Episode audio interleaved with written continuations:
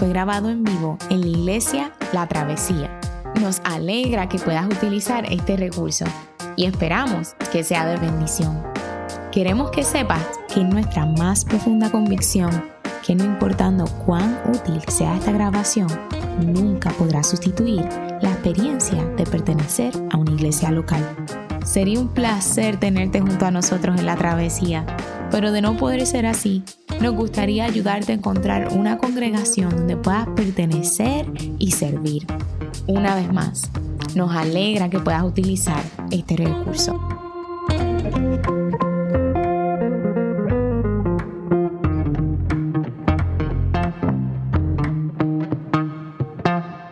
El pasaje de hoy se encuentra en el Evangelio de Lucas, capítulo 15, versículos 11 al 32. Así dice la palabra del Señor. Un hombre tenía dos hijos, continuó Jesús. El menor de ellos le dijo a su padre, papá, dame lo que me toca de la herencia. Así que el padre repartió sus bienes entre los dos. Poco después, el hijo menor juntó todo lo que tenía y se fue a un país lejano Allí vivió desenfrenadamente y derrochó su herencia. Cuando yo lo había gastado todo, sobrevino una gran escasez en la región y él comenzó a pasar necesidad. Así fue, así que fue y consiguió empleo con un ciudadano de aquel país, quien lo mandó a sus campos a cuidar cerdos. Tanta hambre tenía que hubiera querido llenarse el estómago con la comida que daban a los cerdos, pero aún así nadie le daba nada. Por fin recapacitó y se dijo, ¿cuántos jornaleros de mi padre tienen comida de sobra? Y yo aquí me muero de hambre. Tengo que volver a mi padre y decirle, papá, he pecado contra el cielo y contra ti. Ya no merezco que se me llame tu hijo. Trátame como si fuera uno de tus jornaleros. Así que emprendió el viaje y se fue a su padre. Todavía estaba lejos cuando su padre lo vio y se compadeció de él. Saliendo corriendo a su encuentro, lo abrazó y lo besó. El hombre le dijo, papá, he pecado contra el cielo y contra ti. Ya no merezco que se me llame tu hijo. Pero el padre ordenó a sus siervos, pronto, traigan la mejor ropa para vestirlo. Póngale también un anillo en el dedo y sandalias en los pies. Traigan el ternero más gordo y mátenlo para celebrar un banquete porque este hijo mío estaba muerto, pero ahora ha vuelto a la vida. Se había perdido, pero ya lo hemos encontrado. Así que empezaron a hacer fiesta. Mientras tanto, el hijo mayor estaba en el campo. Al volver, cuando se acercó a la casa, oyó la música del baile. Entonces llamó a uno de los siervos y le preguntó qué pasaba. Ha llegado tu hermano, le respondió, y tu papá ha matado el ternero más gordo porque ha recobrado a su hijo sano y salvo. Indignado, el hermano mayor se negó a entrar. Así que su padre salió a suplicarle que lo hiciera, pero él le contestó, fíjate cuántos años te he servido sin desobedecer jamás tus órdenes, y ni un cabrito me has dado para celebrar una fiesta con mis amigos. Pero ahora llega ese hijo tuyo que ha despilfarrado tu fortuna con prostitutas y tú mandas matar en su honor el ternero más gordo. Hijo mío, le dijo su padre, tú siempre estás conmigo y todo lo que tengo es tuyo, pero teníamos que hacer fiesta y alegrarnos, porque este hermano tuyo estaba muerto, pero ahora ha vuelto a la vida. Se había perdido, pero ya lo hemos encontrado. Esta es la palabra del Señor. Buenos días, familia de la travesía. Qué rico cada vez que llega el domingo y podemos congregarnos, podemos reunirnos a, adorar al Señor y vernos y compartir unos a otros este, la, paz que Dios nos ha dado, el amor que Dios ha derramado por nosotros. Si ustedes me permiten un segundito, yo voy a subir esto, porque parece que mi, hermano Johnny, ¿verdad? Necesitaba que fuera un poquito más bajito, pero relajando, Johnny. Qué, rico, qué rico estar acá de nuevo. Mi nombre es Yamir Alejandro, por la gracia de Dios, solamente por la gracia de Dios. Tengo el privilegio de, ser pastor de, esta hermosa congregación. Este, este, este, pasaje que nosotros eh, tomamos hoy, si usted se da cuenta, no fue de Miqueas, porque ya la semana pasada acabamos la serie de sermones de, de Miqueas y hoy no comenzamos una serie de sermones nueva, sino que me dijeron, Yamil, tómate un tema libre, toma un pasaje de la Escritura y tráelo y predícalo este domingo. Y el Señor trajo a mi corazón predicar este pasaje. Un pasaje, ¿por qué el capítulo 15 de Lucas? ¿Por qué la historia del hijo pródigo? Si tú llevas tiempo en la travesía, este es uno de los pasajes que ha formado a nuestra comunidad como iglesia a través de los años. Si tú llevas tiempo en la travesía, te has leído este libro tal vez, El Dios Pródigo de Tim Keller. Yo no voy a reclamar nada de lo que yo voy a decir hoy porque básicamente todo lo aprendí de, Tim Keller y de, Henry Nowen, quien escribe también un libro llamado El Regreso del Hijo Pródigo. Y es uno de los sermones que tiene como intención recordarnos qué son esas cosas que caracterizan a nuestra iglesia como comunidad. Es un pasaje en el que se ve reflejado el corazón de Dios de una manera impresionante, que es el corazón de Dios mismo a través, reflejado a través del corazón del Padre, como propone nuestro hermano Tim Keller, el Padre pródigo, el Padre que derrocha los bienes por un hijo que regresa a casa y no tiene miedo de derramar todos sus bienes y echar una fiesta gigante. Para nosotros es necesario y también como iglesia refrescante visitar una y otra vez pasajes como este, de modo que nos recuerden las verdades más básicas y fundamentales del Evangelio y que nos ayuden a ver y palpar el corazón de Dios por medio de estas historias. El corazón que Dios tiene por aquellos que se acercan a Él arrepentidos y humillados. Familia, la Biblia no comunica las cosas de la manera en que tú y yo las comunicamos, de la manera en que nuestra cultura las comunica. Viene de un contexto de Medio Oriente antiguo y está alejada de nosotros en tiempo y espacio y también en cultura. Cuando alguien en nuestro tiempo te quiere decir algo importante, te dice, esto está científicamente probado. Y esa es la manera de tú darle peso a tu argumento. Esto es lo que dicen los científicos. Esto, este es el consenso de la ciencia. Y de alguna forma uno busca una voz de autoridad mayor para hablar de aquellas cosas que son importantes. Sin embargo, Dios ha escogido comunicar las verdades más hermosas y más fundamentales del Evangelio por medio de historias. Y eso es lo que nosotros tenemos delante de nosotros hoy. Una historia en la que se refleja, se ve reflejado el corazón de Dios por medio del corazón de un Padre amoroso. ¿Por qué habla Jesús por medio de historias? Por lo menos una de las razones, de las muchas que pueden haber, es porque las historias pueden llevar un mensaje profundo y contundente y ser accesibles a la gente más sencilla, aquellos que son como tú y como yo. Esto y es esto lo que tenemos precisamente nosotros hoy de frente. La historia del hijo pródigo, el hijo que se va y malgasta su herencia, o como otros han propuesto, la historia del Dios pródigo, el padre que derrama sus bienes para lanzar un par y una fiesta por un hijo que regresa a su casa. El texto comienza de la siguiente manera, Lucas capítulo 15, versículos del 11 al 32. Esto es una historia de, esto es una, una pintura de Rembrandt que se titula El regreso del Hijo Pródigo. Les invito a, buscar esta imagen, es muy hermosa. El libro también de Henry Nowen es tremendo. La historia comienza en el verso 11, la primera parte. Jesús contando nos dice, un hombre tenía dos hijos. El texto comienza dejándonos saber de quién se trata la historia que va a ser narrada en los próximos versos. Por mucho tiempo a este relato se le ha llamado la parábola o el relato del hijo pródigo o el relato del hijo perdido o la parábola del hijo perdido. Y el enfoque que ha dominado es el de mirar al hijo menor y analizar principalmente al hijo que abandona el hogar. Sin embargo, desde el primer verso Jesús nos está diciendo de quién se trata la historia. Nos dice Jesús desde el primer verso, un padre tenía dos hijos. Hay tres personajes principales. Hay un padre y hay dos hijos. Para entender la historia va a ser importante que nosotros miremos a cada uno de estos personajes.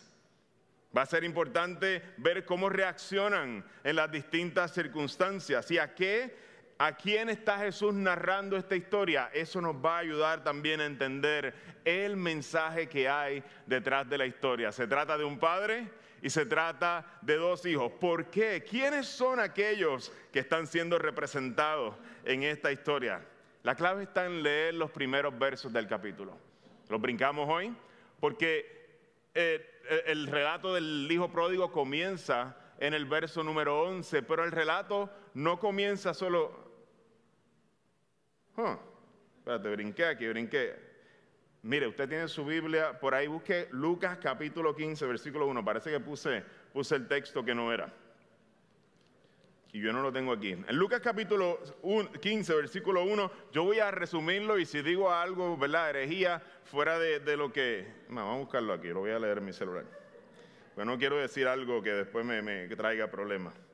En Lucas capítulo 15, el versículo 1 y el 2, va a ser clave para entender este texto porque nos habla de quién es la audiencia a la que Jesús le está hablando y de dónde sale esta parábola. Dice el verso 1 y 2, ya lo encontré, lo tenía aquí. Muchos recaudadores de impuestos y pecadores se acercaban a Jesús para oírlo. De modo que los fariseos y los maestros de la ley se pusieron a murmurar diciendo, este hombre recibe a los pecadores y come con ellos. Ese es el backdrop, ese es el background. ¿A quién le está diciendo o cómo está saliendo esta historia? Sale en reacción a estos comentarios que se están haciendo aquí de los maestros y los escribas, los fariseos, perdónenme. En la audiencia de Jesús hay dos grupos de personas. Uno que podemos llamar los pecadores, que están ahí incluidos los recaudadores de impuestos del pueblo, y el otro grupo podemos llamarlo los religiosos, la gente que se porta bien, que saben seguir las reglas. Los religiosos, en el contexto, cuando miramos, están molestos porque Jesús recibe a los pecadores, está comiendo con ellos, está teniendo una intimidad relacional con ellos, compartiendo la mesa. Les molesta que Jesús tenga esta cercanía con gente que son la gente más pecadora de su tiempo. ¿De quiénes se tratan? Los cobradores de impuestos. La gente que son llamados por el título, por el label, por la etiqueta de pecadores. Y la parábola surge como una respuesta a la murmuración de los fariseos y los maestros de la ley. De modo que no es posible entender la historia del hijo pródigo si nosotros no sabemos a quién se le está diciendo la historia, porque ahí está la clave del mensaje que quiere llevar Jesús en respuesta a la actitud de estas personas religiosas que están impidiendo o molestos porque Jesús coma con los pecadores. Los dos hermanos de la historia representan dos grupos de personas. El hijo menor, que es el hijo que se aleja, representa el grupo de los pecadores de la sociedad de ese tiempo y el hijo mayor representa el grupo de los que se portan bien, los que siguen todas las reglas y viven conforme a, lo, lo establecido. Y el Padre en esta historia representa a Dios. El problema que vemos en esta escena es que hay un grupo de personas que sienten una profunda molestia porque Dios se mezcle o Jesús se mezcle con gente que son más pecadoras que ellos. Y Jesús escoja relacionarse con ellos. Ese es el problema que estamos enfrentando, el contexto de la parábola. Esta gente, religiosos, han entregado su vida a la palabra de Dios, a aprenderla, a cantar los coritos de la iglesia desde chiquitos. Se saben todo te pueden predicar al frente, son unos duros en la Biblia. Y Jesús decide sentarse a comer los políticos corruptos. Jesús decide sentarse a comer en la barra con los borrachitos.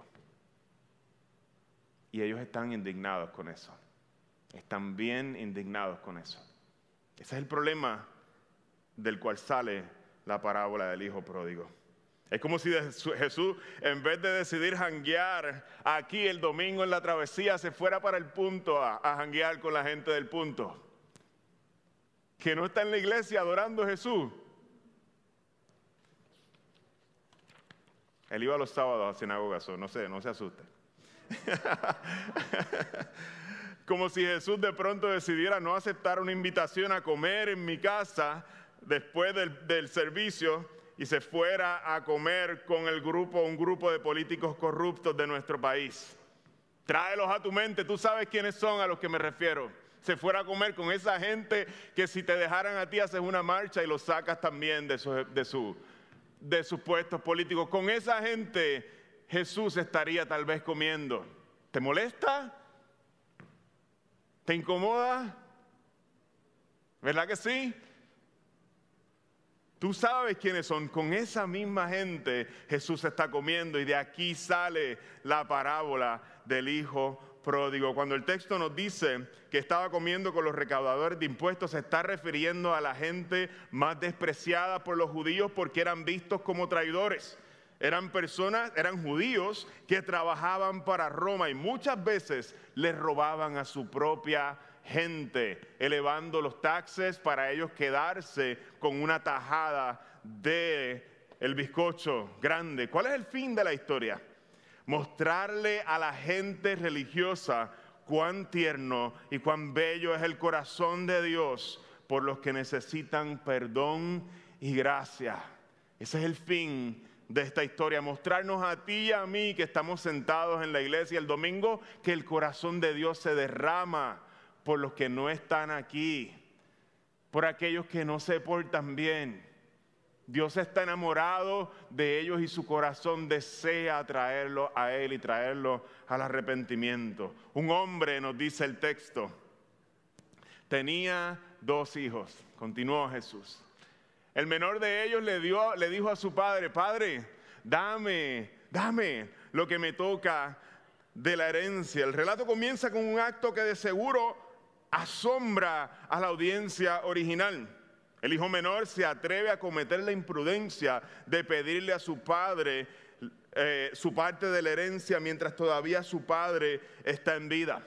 Hacer esto, nos enseñan los conocedores de la cultura, era considerado un acto de profunda deshonra. Es como decirle a tu padre, yo desearía que tú estuvieras muerto.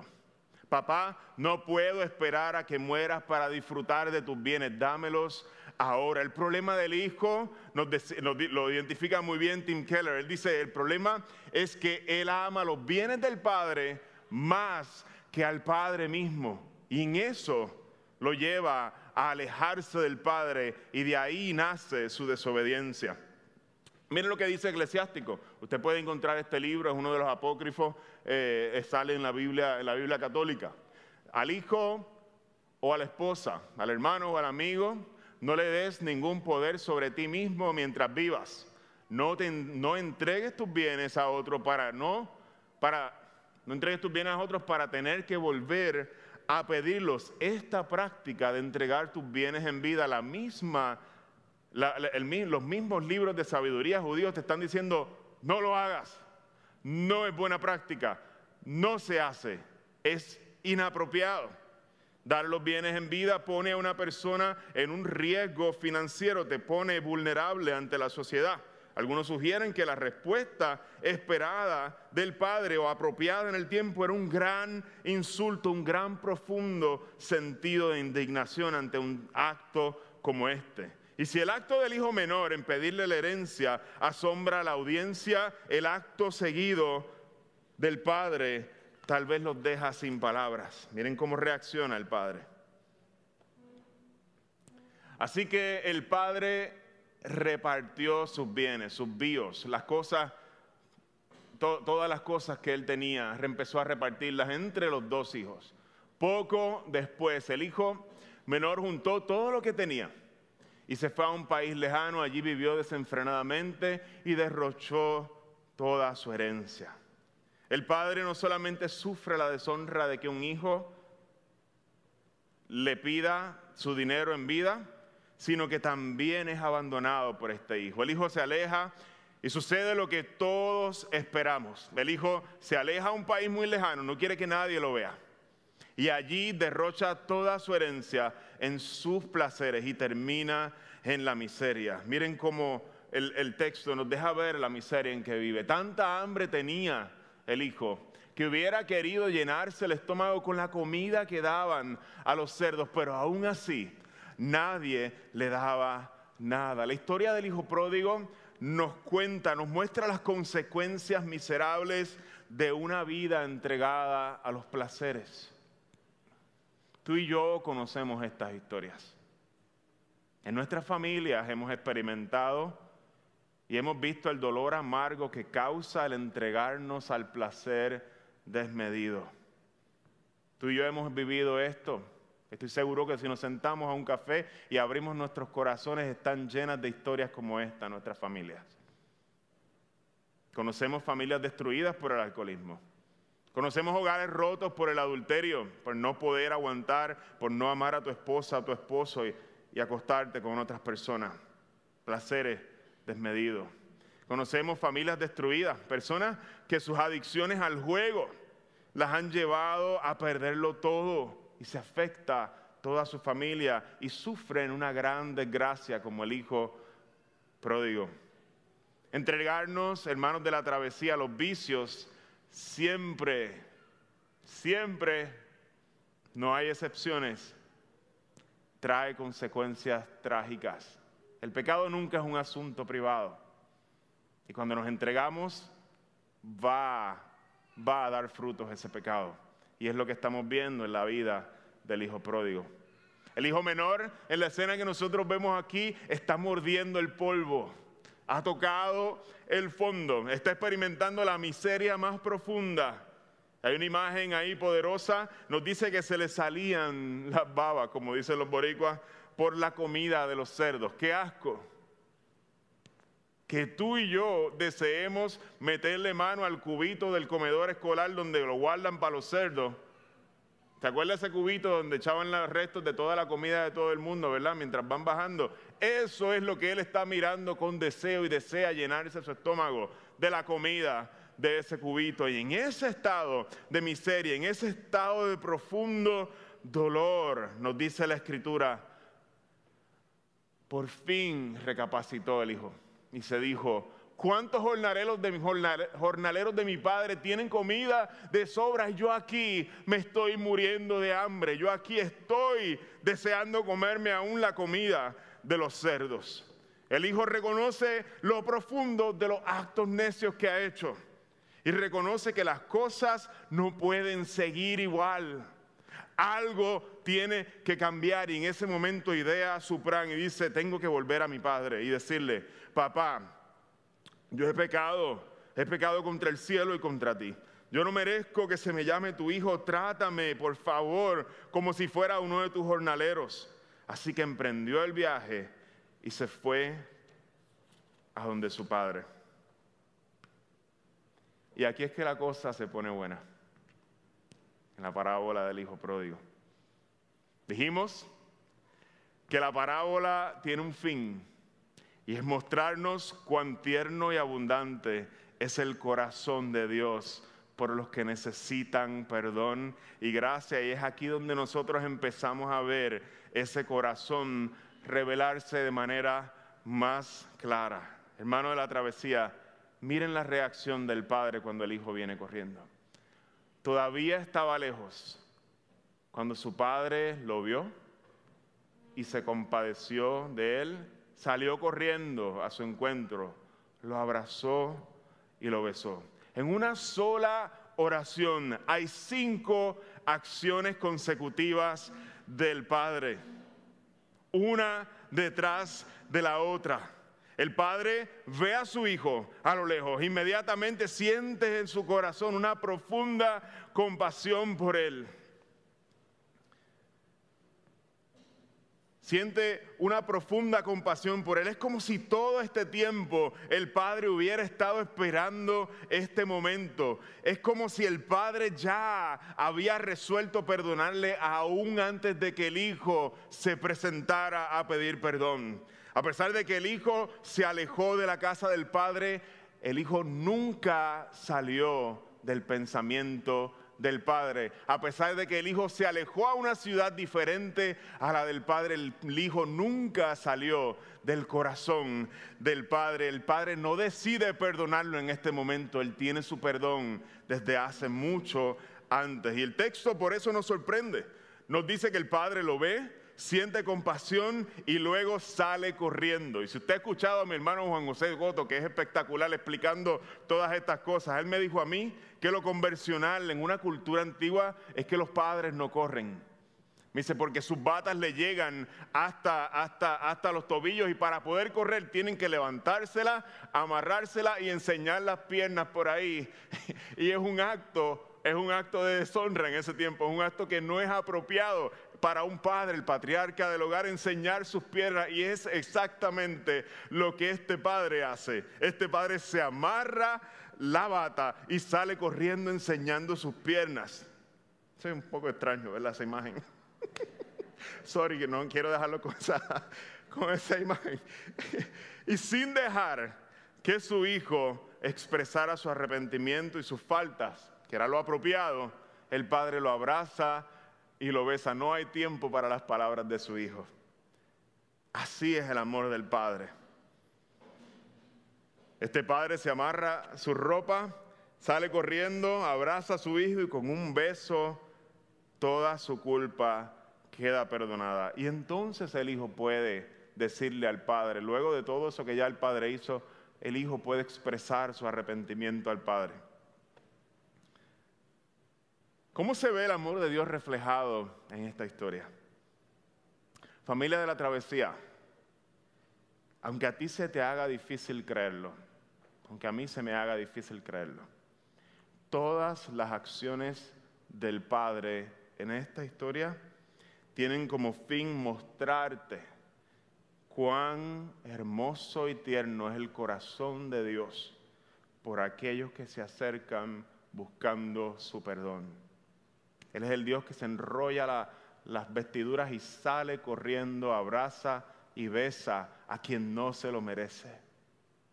¿Te das cuenta la intención de esta historia?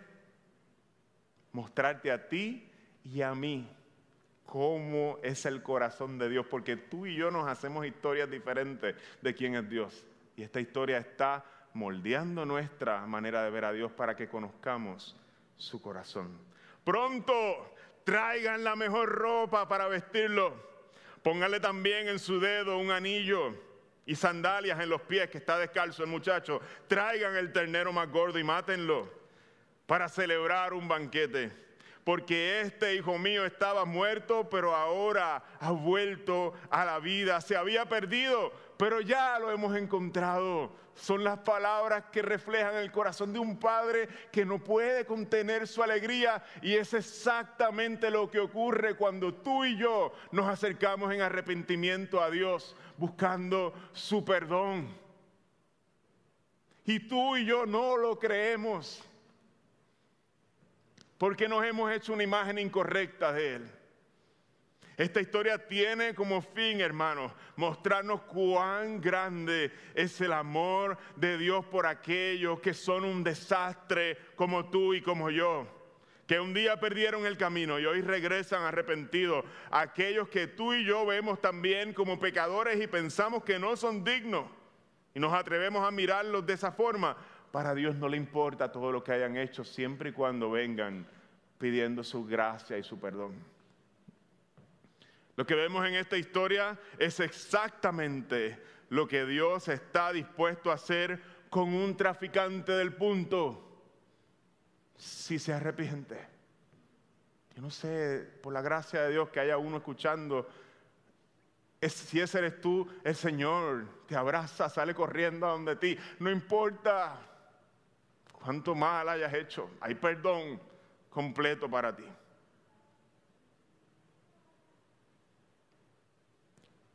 Con ese papá que ha destruido su hogar por sus adicciones al alcohol. Esta es la historia que te muestra que el corazón de Dios todavía te dice que puedes regresar y vas a ser abrazado y restaurado. Con ese político corrupto que mencionamos hace unos minutos atrás, que tal vez hoy también esté mirando este sermón, este es el corazón del Padre para ti. No importa todo lo que te hayas robado, no es que no importa, no es que no importa el daño que hayas hecho, pero Dios está dispuesto a recibirte y a restaurarte. Aquel que está sumergido en la pornografía, por aquel que mira hacia adentro y se da cuenta que está sumamente roto. Esta historia es para ti, para que sepas cuán grande y hermoso es el corazón de Dios, que no hay nada que lo separe de ti si tú llegas con un corazón humilde y arrepentido. Esta historia tiene como fin recordarnos una y otra vez, iglesia, la travesía, la belleza y el poder transformador que hay en el Evangelio para cambiar nuestras vidas y para perdonar nuestros pecados. Aunque a ti y a mí se nos haga difícil creer en un Dios así. Así es el corazón del Padre él está esperando y listo para matar el becerro gordo. Para aquellos que se acercan con un corazón humillado. Esta historia tiene como fin recordarnos el corazón del Padre. Para que cuando tú y yo nos sintamos descalificados y te toque predicar el domingo en la mañana, recuerdes que puedes volver.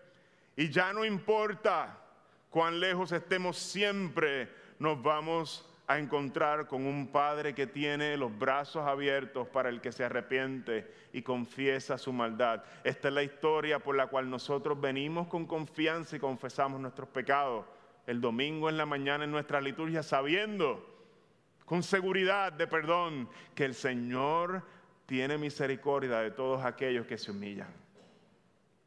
Esta historia ha dado forma a nuestra iglesia, a nuestra liturgia Qué difícil es creer algo tan bello como esto, ¿verdad? Qué difícil es creer algo tan hermoso como esto. Familia de la travesía, esta historia también tiene como fin dar forma a la manera en que nosotros miramos y nos relacionamos con otros hermanos en la iglesia. Comencé diciendo que este pasaje ha sido uno de los pasajes que han dado forma a nuestra comunidad.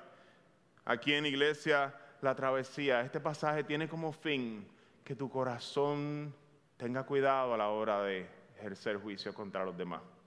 Cuando alguien entra por la puerta y no se viste como tú, cuando alguien entra por la puerta y no se porta como tú, y no está refinado, no tiene las palabras correctas, tal vez vino con una ropa inapropiada según nuestros criterios,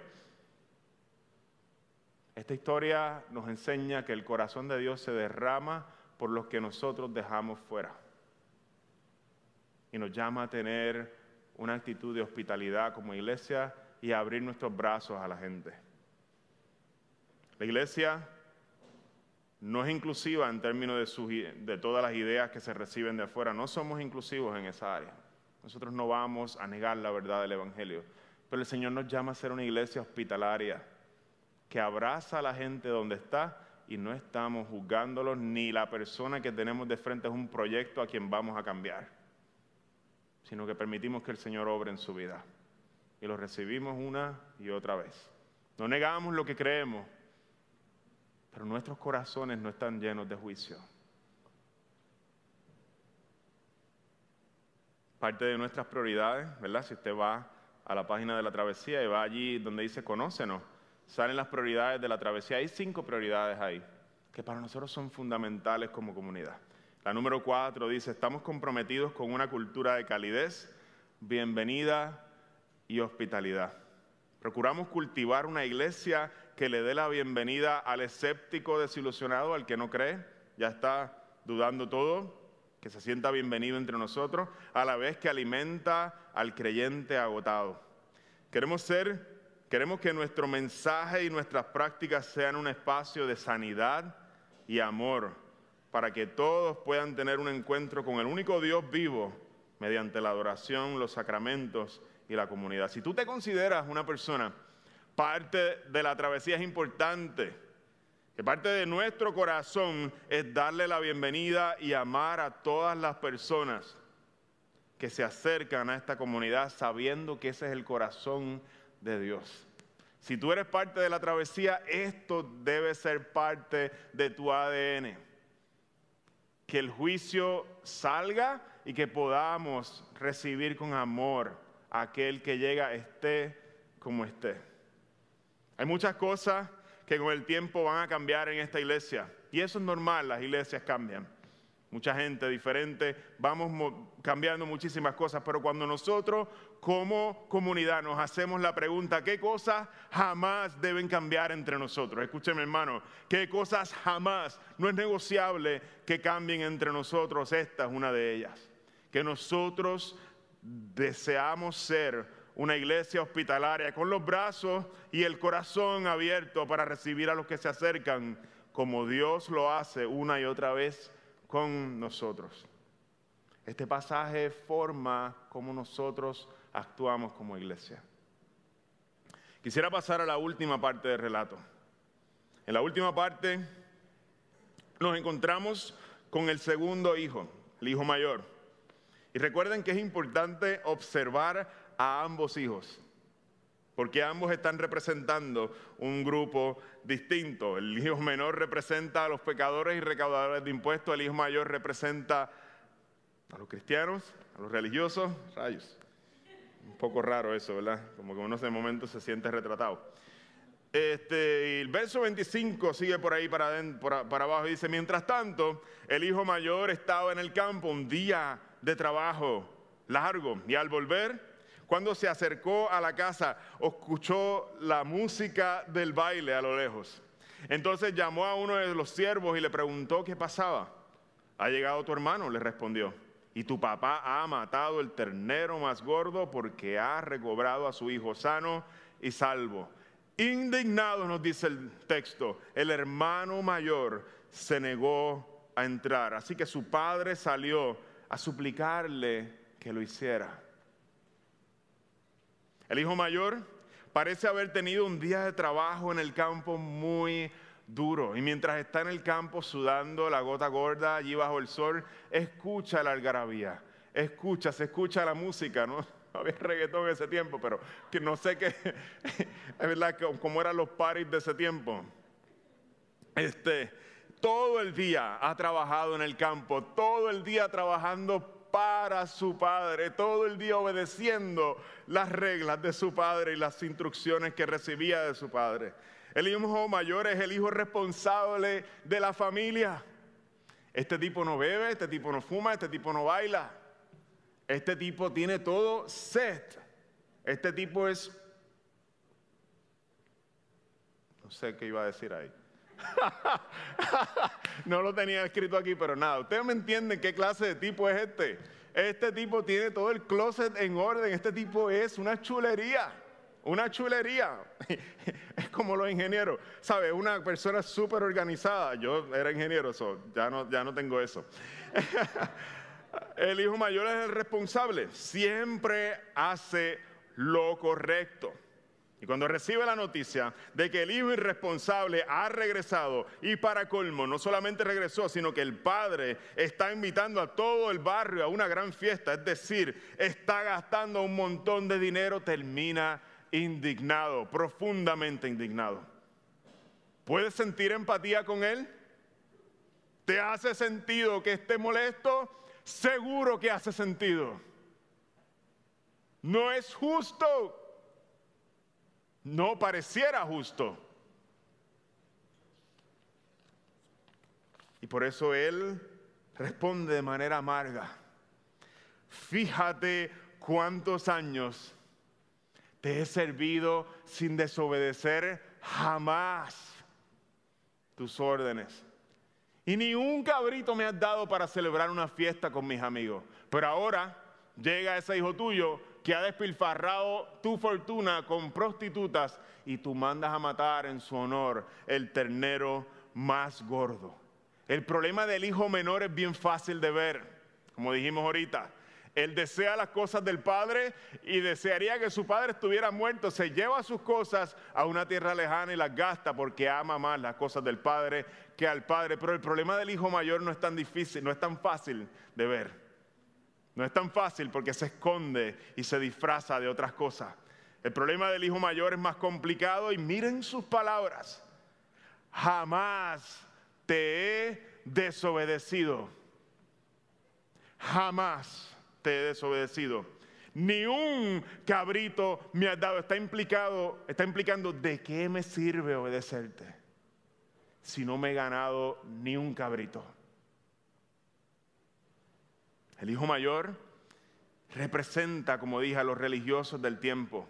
Y lo que distingue a este grupo es llevar una vida de perfecta obediencia a las reglas. Son impecables. Pero esta vida de obediencia no tiene como fin alegrar el corazón de su papá. ¿Cuál es el fin de la vida de obediencia? Acumular recompensas. Ganar beneficios para mí. Ganarme un estatus ante los demás y que me vean como la persona recta. El hijo mayor tiene el mismo problema que el hijo menor es que ama las cosas que puede obtener del Padre más que a su propio Padre. ¿Te das cuenta cómo no puede alegrarse con su Padre? Ver a su Padre llorando de alegría y él no puede sentir la alegría de su Padre porque su corazón no ama al Padre, ama más las cosas que puede obtener, no por medio de la desobediencia, sino por medio de la obediencia y ese es el problema del hijo menor. Ambos hijos aman las cosas del padre más que al padre, pero ambos escogen caminos distintos. Uno el de la desobediencia y otro el de la obediencia. La historia nos muestra que hay dos formas de estar perdido. Una puede ser más peligrosa que la otra. Ambas son peligrosas, pero hay una que se disfraza tan bien de actos de justicia que se nos hace difícil ver lo que hay detrás. Algunas cosas que el relato nos enseña del hijo mayor. El primero, lo triste de la situación del hijo mayor es que se relaciona con su padre como un negociante. El hijo mayor hace negocios con el padre, pero su corazón está lejos del padre. ¿Cómo lo sabemos? Él siente que el padre está en deuda con él. Y eso no es una relación de padre. Yo me gané, me he ganado todo el beneficio de la obediencia. El padre me debe. Y hay un problema serio con esa relación. Hermanos, portarse bien obedecer puede venir de un lugar oscuro. Porque puede venir con el fin y la motivación de ganarme algo y eso es completamente en contra del Evangelio cuando nos relacionamos de esa manera con Dios. Yo te obedezco porque yo me quiero ganar algo tuyo, Dios. Y si yo te obedezco, entonces mi vida no puede ir mal. Si yo te obedezco, las cosas me tienen que salir bien. ¿Por qué permites esto, Dios? Mira que yo te he servido. Hay una transacción de negocio donde yo invierto para cultivar algo para mí mismo y no para deleitarme en un padre, sino lo que el padre me puede dar. Es bien difícil para un hijo mayor extender el perdón o que a alguien se le perdone porque un hijo mayor tiene un problema serio, es que siempre su obediencia lo lleva a sentirse superior a los demás. Ah. Es difícil para un hijo mayor que Dios restaure a alguien que está completamente perdido. Más aún difícil pedir perdón ellos mismos. Nunca piden perdón. ¿Por qué? Porque eso me señala a mí y mi perfecta obediencia no puede ser quebrantada. Porque si se quiebra mi obediencia, mi récord perfecto de obediencia, ya yo no me merezco las cosas del Padre. Soy un hijo mayor que se relaciona con el Padre de esa manera se le hace difícil cuando al Padre perdona, pero también se le hace difícil pedir perdón. ¿Te identificas? Yo no sé si tú te identificas, pero esto a mí me señala en muchas áreas. Podemos hacer todas las cosas correctas por todas las razones incorrectas y eso es lo que en fin aprendemos del hermano mayor. Quisiera ir concluyendo este mensaje. Hijo mío, le dice el Padre, tú siempre estás conmigo y todo lo que tengo es tuyo. Pero teníamos que hacer fiesta y alegrarnos porque este hermano tuyo estaba muerto y ahora ha vuelto a la vida. Se había perdido, pero ya lo hemos encontrado. La historia concluye de esta manera. Es un final abierto. Dentro de la casa se escucha la algarabía, está la fiesta. Hay una gran fiesta ocurriendo en honor al regreso del hijo que se había perdido y ha sido encontrado. Hay música, baile, y a las afueras de la casa se encuentra un hermano mayor indignado a quien el padre también fue a alcanzar. El padre no solamente corrió hacia su hijo menor, también fue movido a misericordia y compasión ante el hijo mayor y lo fue a buscar para traerlo a la fiesta. El padre se compadece y sale a buscarlo. Y la pregunta que queda frente a todos nosotros, ¿entrará el hermano a la fiesta? Y se acabó la historia. La intención del corazón de Jesús al decir esta historia a la audiencia que se la estaba diciendo es hacer una invitación a los religiosos que estaban murmurando allí a unirse a la mesa donde Jesús estaba recibiendo a los pecadores y estaba compartiendo y comiendo con ellos. ¿Se unirán ellos a Jesús? También la invitación está para ellos.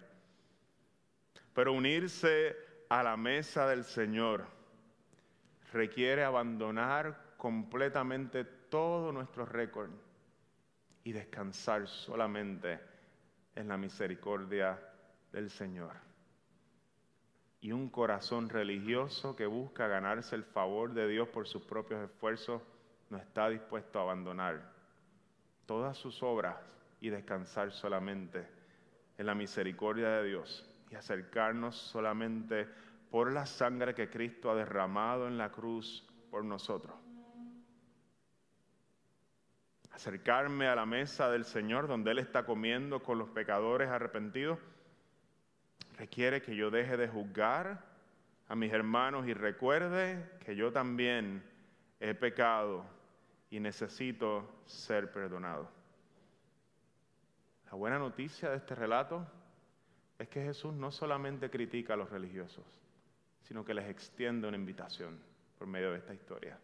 ¿Están ustedes dispuestos también a ser perdonados? ¿Ustedes que se han portado bien, están dispuestos a ser perdonados? Es más fácil para los que se han portado mal sentir su necesidad de arrepentirse. Es evidente cuando uno mete la pata hasta los fondos. Pero cuando mi orgullo de los logros de mi vida están ahí. Y Dios me dice, abandona tu confianza en eso y ven solamente por gracia. Eso es más difícil. Y es lo que Dios hace con nosotros esta mañana. Nos invita a su mesa.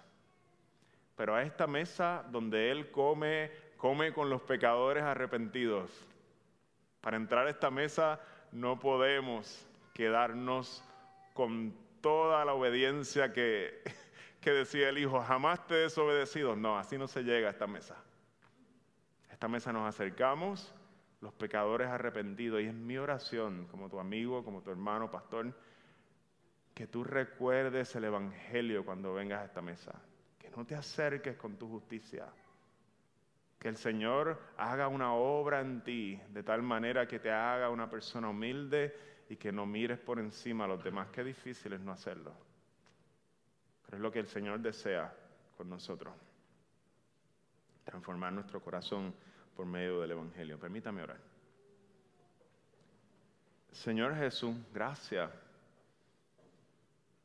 Porque la historia del Evangelio nos cuenta que, que Dios amó tanto a los perdidos, amó tanto a los que tenían necesidad de médico, a los que necesitaban ser sanados, los amó tanto que envió a su Hijo a nacer en este mundo y a rescatarnos.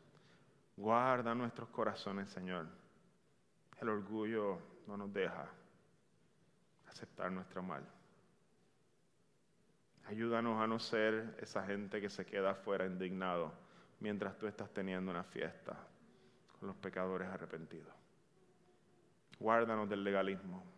Forma tu iglesia, Señor, que podamos recibir con amor a todo el que entra que nuestros corazones estén libres de prejuicio y de juicio. En el nombre de Cristo nos acercamos, Padre.